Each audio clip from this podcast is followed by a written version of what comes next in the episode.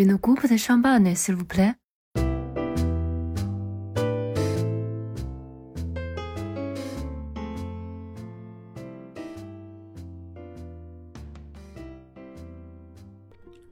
喜马拉雅的听众朋友们，大家好，我是宾客文化销售部的王韵。不知道大家最近有没有看过一部在流媒体巨头 Netflix 上线的，被网友评价为退休零零七返聘上岗的悬疑推理搞笑电影《利刃出鞘二》呢？看着 Daniel Craig 在这部剧中浮夸搞笑的人设，我不禁还是怀念起了由他塑造的冷静坚毅的零零七形象。而提起零零七 James Bond，您又会想到什么？一位神秘的军情六处特工。一位风度翩翩的绅士，一个帮女郎环绕的花花公子。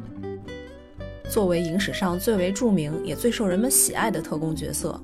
邦德不仅贡献了无数执行任务、打击罪犯的荷尔蒙时刻，也提供了一种令人向往的老牌英伦绅士的高品质生活范本。除了各种定制西装与名牌手表，James Bond 对酒的品味也最为人津津乐道。你可能会想到那句著名的 “Shaken not stir” 和马提尼鸡尾酒，但事实上，邦德对香槟的喜爱并不亚于鸡尾酒。据统计，在已经上映的二十六部《零零七》系列电影中，出现过五十八次喝酒场景，香槟出现的次数大约是二十六次，接近半数。在这二十多次的香槟场景中，出现次数最多的是 b o l a n r a y 宝灵爵香槟。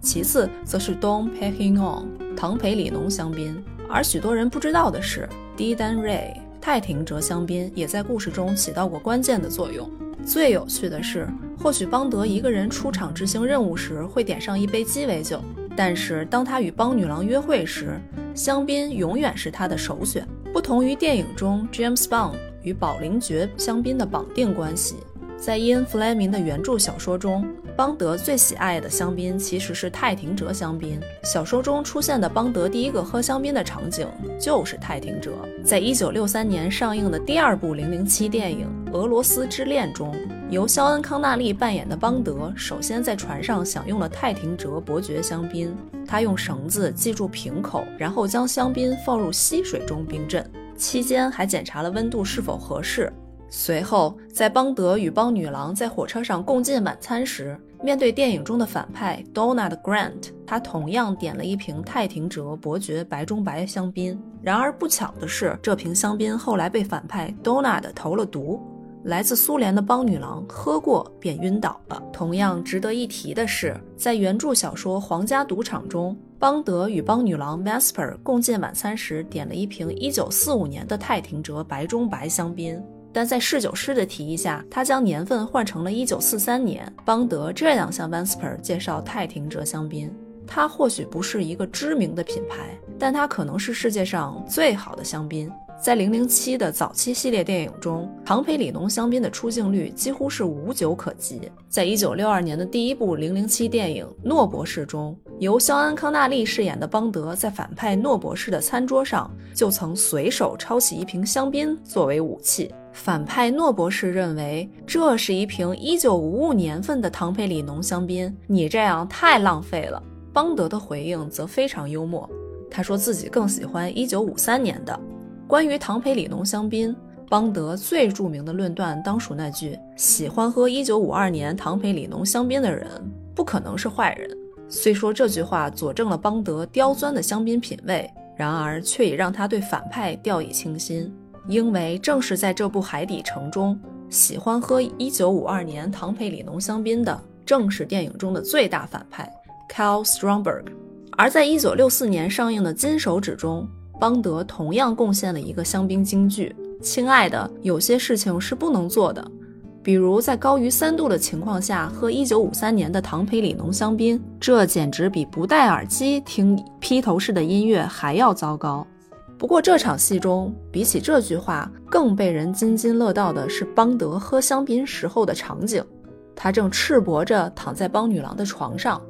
这一幕手持香槟又抱得美人归的场景，可以说是对零零七这个角色个性的最佳诠释，因此也成了零零七系列电影中最广为流传的名场面之一。除此之外，在一九六五年上映的《霹雳弹》中，邦德在拿骚的咖啡馆里点了一瓶1955年的唐培里浓香槟，并搭配鱼子酱中极为珍贵的白琼鱼子酱。在1969年的女王秘史中，邦德在赌场餐厅点的则是一瓶1957年份的。在1974年的金枪人中，邦德先是和片中的杀手斯卡拉姆家的情妇在半岛酒店点了一瓶唐培里浓香槟。在之后的场景中，斯卡拉姆家的侏儒手下又为邦德点了一瓶1964年的唐培里浓香槟，但是邦德却说自己更喜欢1962年的。此外，在1965年的《霹雳谷》和1973年的《你死我活》中，邦德也同样引用了唐培里浓香槟。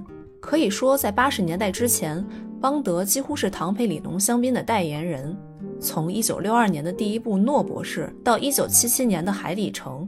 十部电影中有八部都包含唐培里浓香槟，可见邦德对其喜爱之深。在下一期的节目中，我将继续为大家介绍邦德和宝灵爵香槟的渊源。